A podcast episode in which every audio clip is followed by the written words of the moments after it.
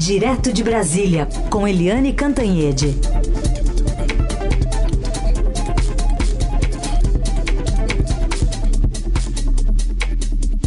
Bom dia, Eliane, tudo bem? Oi, bom dia, Carolina, bom dia, ouvintes. Bom, a Polícia Federal está abrindo esse inquérito para investigar se houve crime de genocídio e omissão de socorro na assistência dada pelo governo aos Yanomami. O ministro da Justiça citou os reiterados pedidos de ajuda contra a violência decorrente do garimpo ilegal, bem como a ausência de efetivas ações e serviços de saúde à disposição dos Yanomami. Queria te ouvir sobre essa nova frente contra eh, o presidente Bolsonaro que pode acontecer também a partir de Brasília ou de outros fóruns internacionais? Pois é, uh, é como você disse, Carolina, mais uma frente contra o presidente, ex-presidente Jair Bolsonaro, porque o que está acontecendo nas reservas Yanomami, com as crianças esquálidas, né, mulheres, adultos, velhinhos, todos esquálidos, pele e osso, isso chama a atenção do mundo mais uma vez para a tragédia aqui no Brasil. A tragédia humanitária dos Yanomami, ela reflete muito a tragédia da condução da pandemia, a tragédia na destruição das políticas públicas durante os últimos quatro anos. E isso joga muitas luzes nas responsabilidades e eventuais culpas do presidente, do então presidente Bolsonaro. E você falou em várias frentes, né? Pois é, além da Polícia Federal, tem o Tribunal de Contas da União também, querendo saber, vem cá, para onde foi aquele dinheirão todo uh, que diziam que era para as reservas indígenas? Foi para onde? Né? Uh, também tem aí a, a investigação sobre o que, que aconteceu na FUNAI né, desaparelharam a FUNAI, puseram lá um monte de gente que não gosta de indígenas, né, então tem várias frentes de investigação e uma das frentes muito, muito claras é do garimpo ilegal. Por que, que o governo Bolsonaro investiu tanto, é, ajudou tanto e estimulou tanto o garimpo ilegal naquela região e em torno das reservas dos Yanomamis? Né? Os relatos de lá são de que as terras Yanomami estão inférteis, os rios estão contaminados de mercúrio. Uh, os garimpos né, são, se multiplicaram é, a expectativa de que para cada indígena haja um garimpeiro ilegal. Quer dizer, é tudo uma tragédia, né? Uma tragédia sem tamanho. E isso, sinceramente, vai parar aqui na justiça brasileira e vai parar também na justiça internacional, com um link muito claro entre o Bolsonaro, no caso dos indígenas, e o Bolsonaro, no caso da pandemia. Lembrando que houve uma intensa discussão no relatório final da CPI da pandemia sobre se houve tentativa de genocídio ou não no caso dos indígenas, porque realmente o governo Bolsonaro não fez e não queria fazer nada para salvar os indígenas e as reservas indígenas. E o dicionário é muito claro. O que que significa genocídio? É a tentativa deliberada de é, dizimar povos, povos por uma questão de etnia, por uma questão de religião, por um contexto é, geográfico, ou seja, o que aconteceu foi uma tentativa de dizimar, sim, os povos Yanomamis. E isso, quando a gente for ampliar essa investigação, vai ver que não foi só no caso dos Yanomamis. Né? O Bolsonaro não gostava de índio. Aliás, ele tinha um projeto como deputado federal de 1992, prevendo exatamente isso, extinguir a reserva Yanomami. Ou seja, é, é dureza, né, Carolina? É dureza. É isso, é algo antigo, né, que acabou sendo explicitado por algumas reportagens aí de que ele tem um, tinha já uma, uma, uma rixa né, com os povos originários aqui há bastante tempo. Eliane, na passagem do presidente Lula pelos países aqui da América do Sul, ontem no, no Uruguai, é, não se chegou exatamente a um acordo sobre como é que o, o país de Lacalipou poderia ter é, flexibilizar compras e o comércio com a China. A gente ouve aqui um trechinho da posição dele, reiterando a disposição de flexibilizar o Mercosul, mas de manter acordos, nego, é, acordos né, e negociações com o país eh, chinês. Uruguay tiene sus diálogos con China, Brasil seguramente eh, profundice, inicie otros caminos y nos juntaremos y diremos, bueno, Uruguay llegó hasta acá, vamos a negociar todos juntos, o Brasil dirá, esto es lo que nosotros conseguimos, esto es lo que nosotros podemos ofrecer al Mercosur, Uruguay se plega. Não, não foi muito bem o que o presidente Lula queria, né? Olha, uh, Carolina, uh, é a segunda vez, né? Eu já vi esse filme que o presidente Lula tenta impedir os acordos bilaterais do Uruguai. Em 2007 eu estava no Uruguai, o presidente Lula chegou na véspera do presidente uruguaio assinar um acordo bilateral com os Estados Unidos.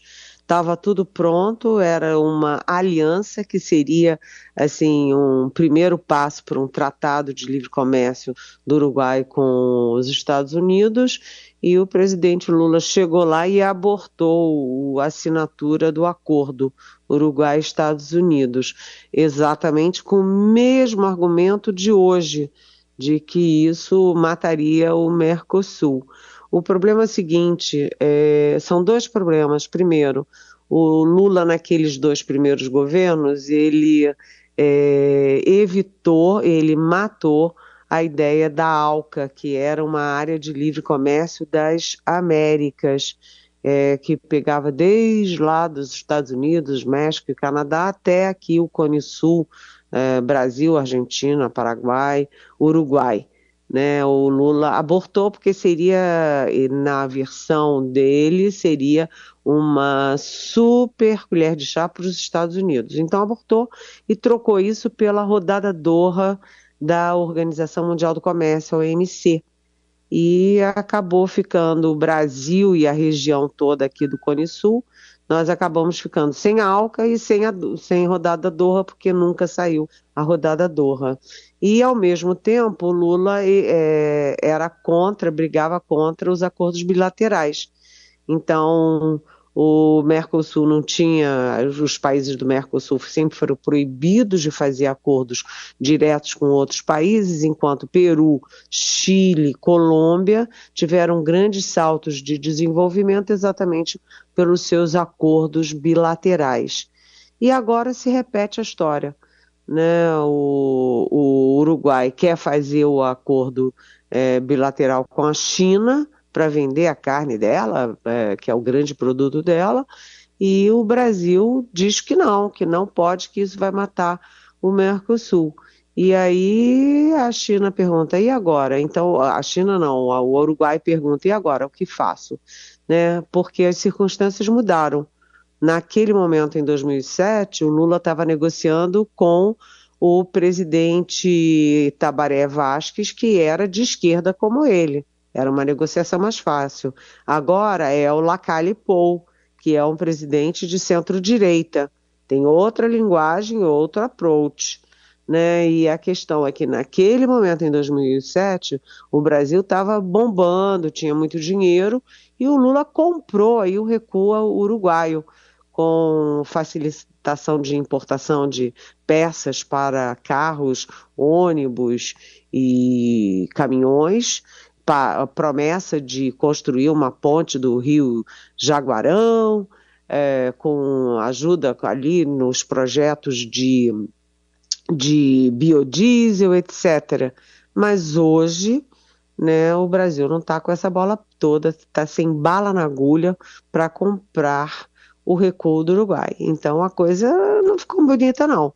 A conversa Lula, uh, Lacalle Paul não foi, vamos dizer assim, das melhores, não. Não é aquela coisa que o Lula está acostumado de chegar nos lugares e ser, opa, estrela, tudo lindo, tudo certo, tudo dá certo. Dessa vez não deu muito certo, não. É uma negociação que vai ser longa. Agora, só para também olhar o outro lado, o Lula tem razão quanto ao risco de um acordo bilateral com uh, do Uruguai com a China. Por quê?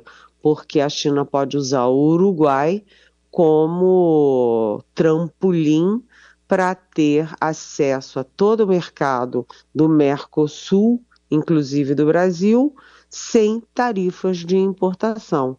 Então é uma coisa complexa que dessa vez não está sendo é, tratada por, com ideologia, mas sim com pragmatismo dos dois lados. Carolina.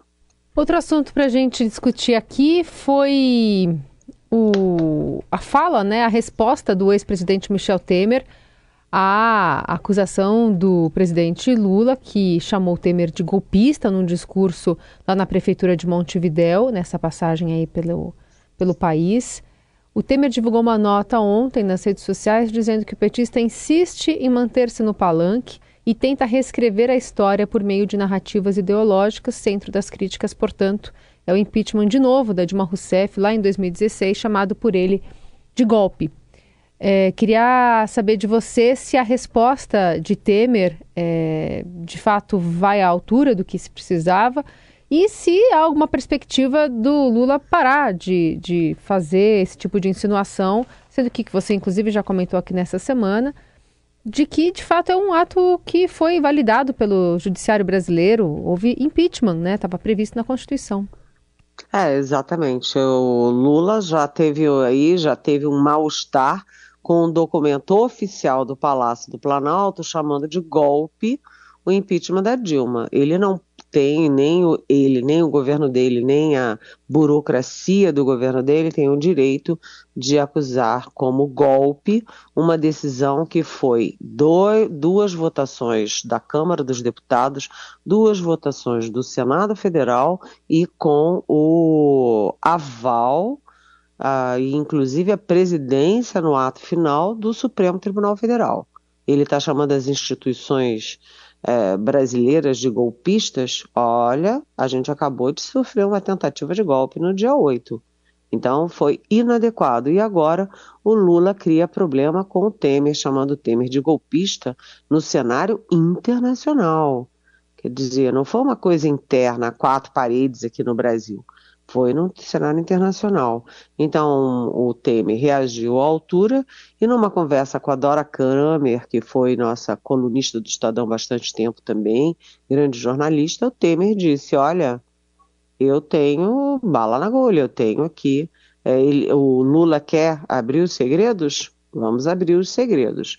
Então, o, o Temer reagiu de faca na mão, né? Então, e além disso, Lula tem que lembrar que ele fez um esforço danado para fazer uma frente ampla, né, um governo de frente ampla, que ele vai precisar muito do Congresso Nacional para a governança e que bater de frente com o Temer é bater de frente com o MDB, que é um partido de médio porte, que tem muita influência no Congresso né, tanto no Senado quanto na Câmara. Ou seja, o Lula tem que parar com essa besteira de ficar batendo no Temer e de ficar falando em golpe só para agradar a Dilma e a áreas é, restritas do próprio PT. É. Aliás, estava lembrando daquela foto do ano passado, quando teve a posse do ministro Alexandre de Moraes, né, dos presidentes da República que entre a, a, Dilma e o Temer ficou justamente o, o Lula e o ex-presidente José Sarney, né? A, Dilma ficou realmente bastante longe, mas o Lula deu uma conversada ali, enfim, aparentemente estava tudo bem entre eles, mas a retórica está sendo bastante é, crítica, especialmente nessa agenda aí na América do Sul. É, exatamente. Na campanha também a situação ficou muito complicada, Sim. porque o, o, Lula disse que não queria o apoio do Temer. É. E chegou no momento que o Temer ficou bem próximo do Bolsonaro e a, até a filha dele disse: não faz isso, pai. O Bolsonaro é tóxico, né? É, então o, o, o Temer acabou ficando sem candidato na eleição. Bom, e essas novas imagens aí que a gente está tendo acesso a partir de né, uma, uma câmera ou várias câmeras de segurança do Supremo Tribunal Federal mostrando né, uma permissão praticamente da Polícia Federal do Distrito Federal para as pessoas que estavam ali entrarem, invadirem os prédios. Né, houve aparentemente uma voz de comando para que isso pudesse acontecer. Eu vou trazer aqui para você e para os nossos ouvintes a manifestação do novo secretário de Segurança Pública do DF, Sandro Avelar, que reafirmou sua confiança nas forças de segurança do DF. Confio absolutamente nas forças de segurança do Distrito Federal. Nós temos um material humano espetacular e eu chego com tranquilidade, sabendo que terei tempo de conhecer a equipe que está trabalhando e dali, se for o caso, tomar alguma posição no sentido de mudar, fazer alguns ajustes. Mas hoje chego com a tranquilidade de quem sabe que a equipe que lá está é muito boa. Até porque ele tem que agora resolver rapidinho a vida ali para fazer toda a cerimônia envolta no retorno do judiciário, retorno do Congresso, né, Eliane? É, ele está entrando num campo minado, porque assim como uh, o ministro José Múcio assumiu a defesa num campo minado, uh, o Avelar também assume a, a, a contaminação o bolsonarismo né, contaminou as forças armadas de cima a baixo. Então, o Exército, Marinha Aeronáutica e também as polícias militares, as polícias civis, a própria Polícia Federal, que, aliás, está se saindo brilhantemente nessa transição.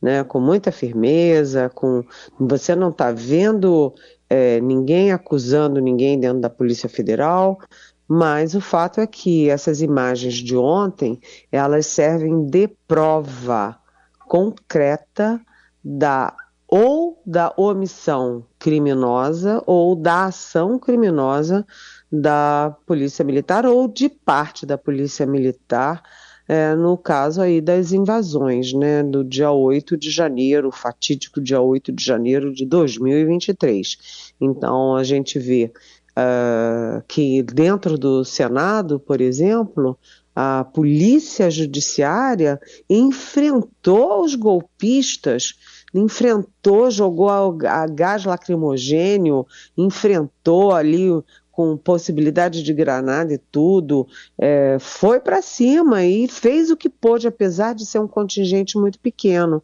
E lá na, na porta do Supremo Tribunal Federal tem imagens, inclusive, da, de, da polícia tirando as, as barricadas para as pessoas passarem né? E as pessoas não tiveram nenhum tipo de barreira humana, de barreira física contra a entrada no Supremo Tribunal Federal. Tinha um ônibus lá uh, da PM, o ônibus lá estava lá, ficou, não fez nada. Né? Você não vê gás lacrimogênio, você não vê atuação nenhuma da polícia para impedir aquela quebra-quebra. E as imagens lá dentro são sabe, assim, muito, muito chocantes com os bandidos vestidos com a toga, com as togas dos ministros, quebrando as cadeiras, quebrando o mobiliário, é, tentando botar fogo no plenário do Supremo. O Supremo foi o, o, a casa mais atingida, né, mais vandalizada. E a, essas imagens são imagens que são muito negativas para a imagem, para a corporação uh, da, da uh, Polícia Militar aqui do DF. Aliás, o comandante, uh, assim como o secretário de Segurança do DF, também está preso, também foi destituído, né? Não foi à toa, porque essa tropa dessas imagens no Supremo é exatamente a tropa de choque da PM. Que tropa é essa e que choque é esse? Zero numa hora dessas? Só precisa o quê? Na hora de tomar água de coco? Não.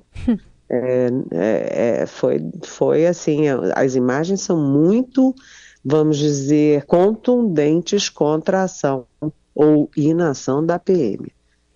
Tem uma pergunta do Júlio da Moca por que o governo Lula não é afeito à ideia de uma CPI para investigar a omissão das forças de segurança na invasão da Praça dos Três Poderes? Ainda que não tenha maioria no Congresso, o que há para temer ao expor os responsáveis? Oi, Júlio, bom dia. Boa pergunta, viu, Júlio? É, na entrevista para a Globo News, o presidente Lula foi categórico dizendo que não, não interessa ter uma CPI sobre uh, aí o vandalismo e sobre a tentativa de golpe do dia 8. E ficou todo mundo, ué, por que não, né? Esse é o típico caso de CPI. Como agiram as forças de segurança? E o que, que o Lula diz? Por que, que o Lula diz não?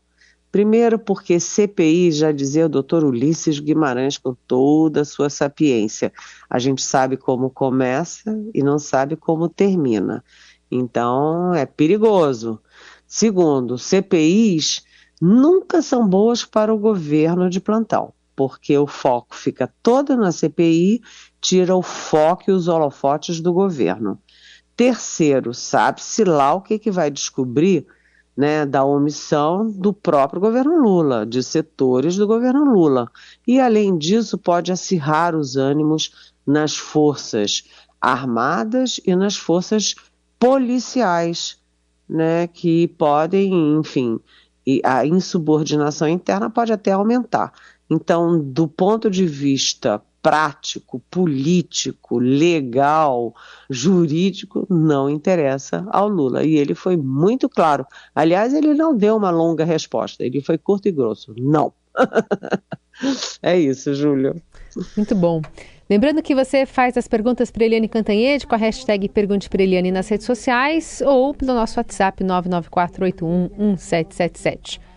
Amanhã a gente se fala de novo, Eliane. Um beijo. Beijo, até amanhã.